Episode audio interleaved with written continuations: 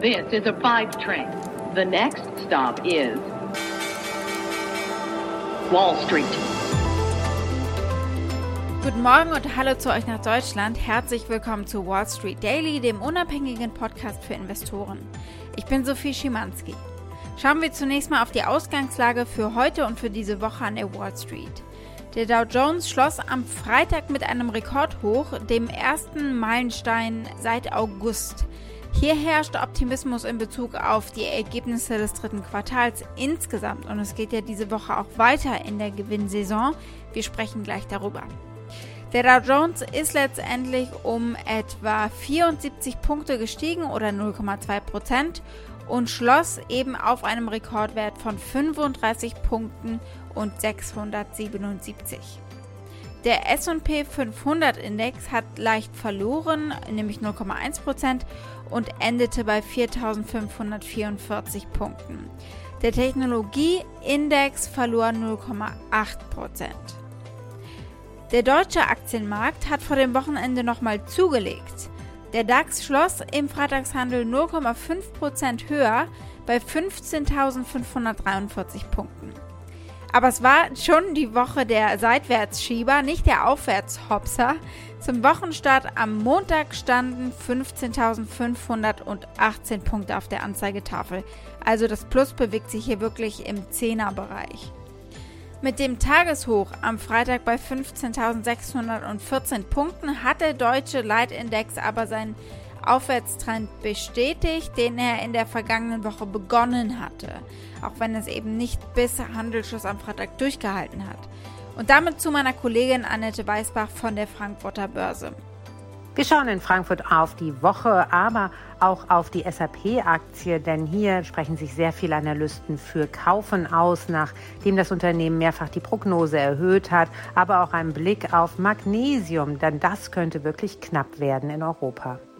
Ansonsten steht natürlich auch heute ein Ausblick an, was steht an diese Woche, was wird spannend und es wird eine spannende Woche, vor allem wegen der Berichtsergebnisse von Tech-Unternehmen. Und apropos Tech-Unternehmen, wir gucken uns Twitter genauer an, beziehungsweise den Twitter-CEO, der hat was zu Hyperinflation gesagt und äh, es liegt nahe, dass er eventuell mehr weiß als wir. Die Aktie des Tages ist die von Novovax, weil ihr euch das gewünscht habt. Also wir gucken genauer auf den Impfstoffhersteller und die Aktie.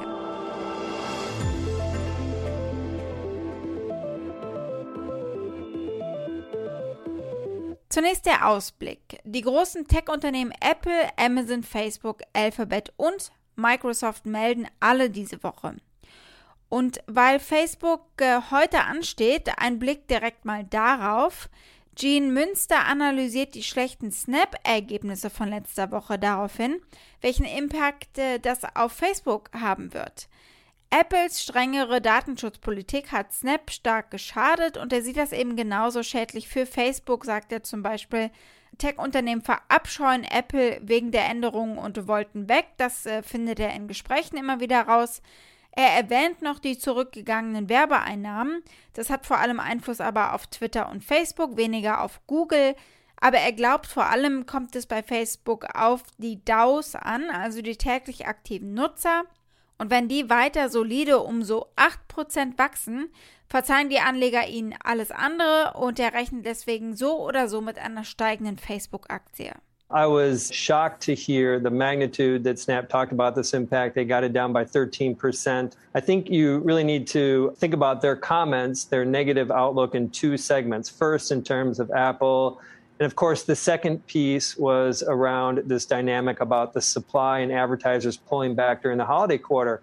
Is if you want to anchor the Facebook results in one metric, it's pretty easy to do. It's daily active users this has been rock solid. If they keep DAUs going higher at 8%, 7%, something like that, investors are going to give them a pass. It doesn't matter what Facebook says, the stock is probably going higher on the print. Insgesamt ist es eine Riesenwoche in der Berichtssaison, denn am Ende haben dann über 25 Prozent der S&P 500 Komponenten gemeldet. Also Ende der Woche sind wir deutlich schlauer als heute. Wir bekommen an der Datenfront das Verbrauchervertrauen unter anderem und Daten vom Immobilienmarkt. In der Welt der Kryptowährungen wird erwartet, dass FanX neuer Bitcoin Strategy ETF diese Woche an den Start gehen wird und damit dem ProShares Bitcoin Strategy ETF Konkurrenz machen wird mit günstigeren Verwaltungsgebühren. Der Valkyrie Bitcoin Strategy ETF greift ebenfalls an. Also wir sehen wirklich äh, eine Art Dominoeffekt, nachdem eben letzte Woche der erste ETF in diesem Bereich an den Start gegangen ist. Blicken wir auf Jack Dorsey, den Twitter-CEO. Der hat was zur Hyperinflation getweetet und er sagt, diese Hyperinflation wird bald die ganze Welt treffen. Die Internetgemeinde diskutierte und es gab einen Influx an YouTube-Videos auf einschlägigen Trading-Kanälen. Aber erstmal die Ausgangssituation. Dorsey hat geschrieben, Hyperinflation is going to change everything. It's happening. Hyperinflation heißt jetzt ein monatlicher Preisanstieg von 50 Prozent. Gucken wir erstmal, wo er das hernimmt, äh, diese Ansage. Offenbar nicht von den Daten der Regierung, denn der CPI, also der Konsumentenpreisindex, und der PPI, der Produzentenpreisindex, stehen bei 5% äh, übers Jahr gesehen, beziehungsweise bei 8,6%. Das ist viel, aber keine Hyperinflation. Bei Rohstoffpreisen mit Natural Gas zum Beispiel gibt es einen Preisanstieg von 110 Prozent. Da sieht es also schon mehr so aus. Und ja, wir sehen in einzelnen Ländern wie Simbabwe Hyperinflation und gleichzeitig, dass die Aktienpreise anziehen, auch ein Indikator. Aber es erklärt nicht einen solchen Tweet, der ja auch nicht so klingt, äh, als ob es diese Hyperinflation in ein paar Jahren geben könnte, sondern eben in naher Zukunft. Da rätseln die Leute jetzt also, ob er mehr weiß als wir.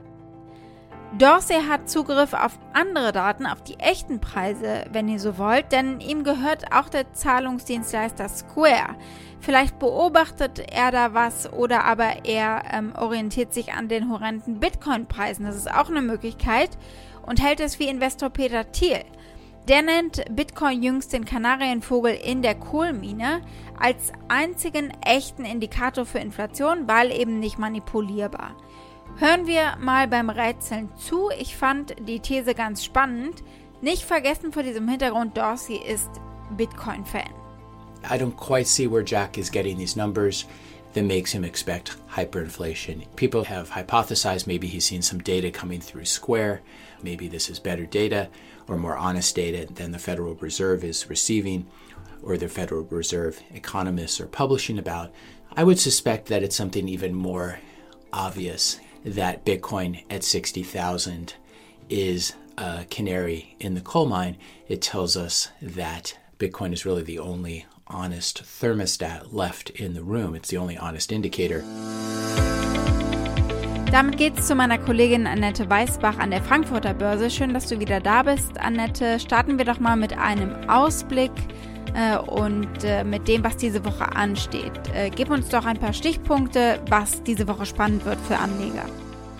Also im Grunde genommen fängt in Deutschland diese Woche die Berichtssaison erst richtig an. Wir haben die Quartalszahlen äh, von unter anderem der Deutschen Bank, aber auch Daimler, Volkswagen. Also es wird wirklich richtig spannend am deutschen Markt. Und natürlich hören wir auch noch von der EZB am Donnerstag. Es wird zwar nicht erwartet, dass Christine Lagarde den geldpolitischen Kurs maßgeblich ändert. Das soll dann erst im Dezember passieren, wo wir mehr Neuigkeiten bekommen. Aber natürlich wird es interessant, was äh, die Präsidentin Präsidentin der Europäischen Zentralbank zum Punkt Inflation zu sagen hat.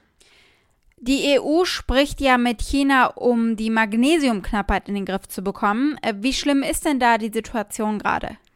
Die Situation ist ehrlich gesagt ziemlich schlimm, denn die EU bekommt 95 Prozent des Magnesiumbedarfs aus China und China hat die Lieferungen deutlich gedrosselt. Der Grund dahinter ist, dass man ordentlich Energie braucht, um Magnesium herzustellen. Und ähm, auch China hat ja momentan eine Energiekrise und die stellt dann einfach solche Betriebe ab oder lässt sie nicht mehr so viel produzieren wie vorher, um das Problem der äh, Energieknappheit in den Griff zu bekommen.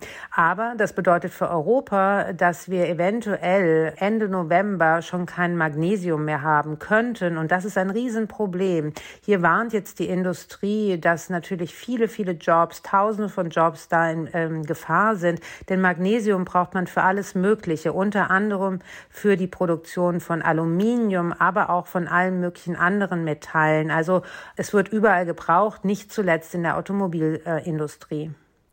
Ich würde gerne auf einen bestimmten Konzern gucken, nämlich auf SAP. Da gab es äh, Quartalszahlen. Wie attraktiv ist die Aktie jetzt aktuell? Was sagst du?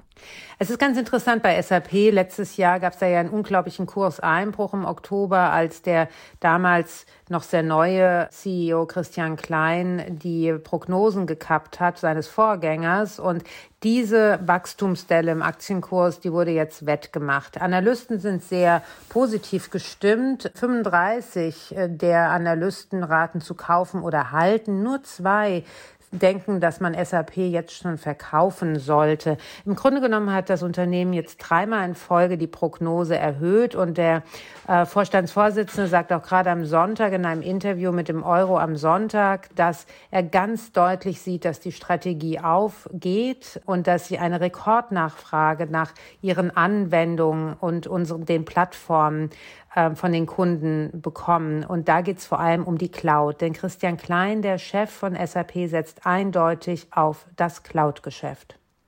Ich würde als nächstes gerne auf ein Unternehmen gucken im Bereich Fernreisen, und zwar Fernreisen mit dem Bus. Da kennt man hier in den USA vor allem Greyhound, aber Flixbus ist jetzt offenbar auf Expansionskurs in den USA, oder? Genau, man kennt ja diese ikonische Marke Greyhound. Jeder Student ist wohl schon mal mit gefahren. Und Flixbus hat jetzt diesen Busbetreiber in Amerika übernommen. Für 172 Millionen Dollar kauft das Unternehmen Greyhound Lines. Es ist der größte Anbieter von Fernbusreisen in Nordamerika.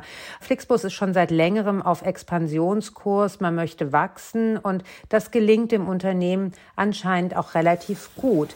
Ähm, es ist ganz interessant, was André Schwemmlein, der Vorstandsvorsitzende von Flixbus, zu sagen hat. Der spricht nämlich mit unseren Kollegen im Morning Briefing und erzählt noch mehr über die Rationale des Kaufs, uns aber auch die Zukunftsaussichten. Ich glaube, es ist eine große Chance, die wir jetzt in den USA haben. Wenn ich die letzten Jahre des Marktes in den USA anschaue, ist der Busmarkt geschrumpft, mit einer Ausnahme Flixbus.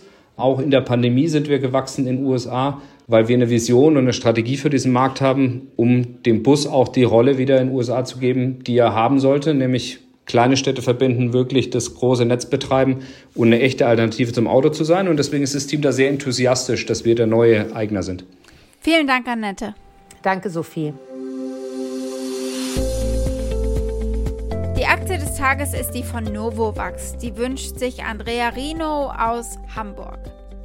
Die Aktie ist im letzten Monat um 50 Prozent gefallen, obwohl der Totimpfstoff wirken soll. Ja, der Novavax-Impfstoff zeigt in Studien eine Wirksamkeit von 90,4 Prozent und das ja auch in einer Zeit, in der es bereits viele Mutationen gibt. Aber sie haben es ja noch nicht über die Ziellinie geschafft zur Zulassung und äh, Insidern zufolge gibt es jetzt bei der Impfstoffreinigung Probleme. So schreibt die amerikanische Zulassungsbehörde FDA eine Reinheit von 90 Prozent vor. Novovax kommt einem äh, Politico-Bericht zufolge aber nur auf 70 Prozent. Bisher handelt es sich bei den Vorwürfen allerdings nur um Gerüchte. Das Unternehmen möchte im vierten Quartal 2021 bereits monatlich 150 Millionen Dosen produzieren. Gucken wir mal auf den Gewinn von Novovax. Der Gewinn des letzten Quartals lag bei negativ 4,75 Dollar. Im Vorjahr waren es 5,81 und äh, die Schätzung fürs aktuelle Quartal liegt bei negativ 3,91 Dollar. Also ein Verlust, der aber kleiner wird. Der CEO Stanley Irk hat gesagt, sie sind zuversichtlich, dass der Impfstoff bald eine bedeutende Rolle im globalen Covid-19-Impfstoffarsenal spielen wird, weil er zwei Hauptprobleme lösen würde, die globalen äh, Verteilungsprobleme und die Impfstoffknappheit. Aber in den letzten Tagen sind auch die Aktien der anderen Impfstoffhersteller gefallen und da lohnt sich mal ein Blick. Ein Ende der Pandemie könnte vor allem bei Moderna und BioNTech natürlich zu deutlichen Umsatzeinbußen führen. Es ist noch nicht klar, ob weitere Booster benötigt werden. Der CEO von Pfizer erklärte, dass das wahrscheinlichste Szenario eine jährliche Impfung äh, sein würde, ähnlich wie die Grippeimpfung. Selbst wenn er recht hat, könnten die Impfstoffverkäufe aber zurückgehen, vor allem wenn die Impfraten nicht so hoch sind weltweit. Das wäre für Moderna, BioNTech und Novavax gleichermaßen problematisch. Sowohl Moderna als auch BioNTech hängen natürlich vollständig vom Verkauf ihrer jeweiligen Impfstoffe ab. Novavax hat, wie gesagt, noch keine Genehmigung oder Zulassung der Vermarktung seines Impfstoffs. Die Aussichten des Unternehmens könnten sich nach dem Ende der Pandemie nochmal verschlechtern deswegen. Also wir können bei allen Aktien in diesem Bereich von Volatilität ausgehen in den kommenden äh, Handlungssitzungen. Novovax steht aber vor den größten möglichen Katalysatoren. In naher Zukunft könnte es in mehreren Ländern Notfallgenehmigungen beantragen und Novovax wartet ja auch auf die Listung für seinen Impfstoff bei der Weltgesundheitsorganisation. Blicken wir darauf, was die Analysten sagen. Viermal sagen sie kaufen und drei sagen halten. Das Medianpreisziel in zwölf Monaten liegt bei 272 Dollar. Das wäre nochmal ordentlich Aufwind vom aktuellen Aktienpreis aus gesehen. Wall Street. Damit war es das für heute. Ich hoffe, ihr seid morgen wieder mit dabei. Dann schauen wir natürlich unter anderem auf die Facebook-Ergebnisse zum dritten Quartal. Und äh, genau da haben wir ja bereits schon drüber gesprochen, welche Punkte da wichtig sein könnten. Schickt gerne auch eure Fragen oder Vorschläge für eine der nächsten Ausgaben. Ihr erreicht uns unter wall-street-daily at mediapioneer.com. Habt einen schönen Tag heute noch. Bis morgen, eure Sophie.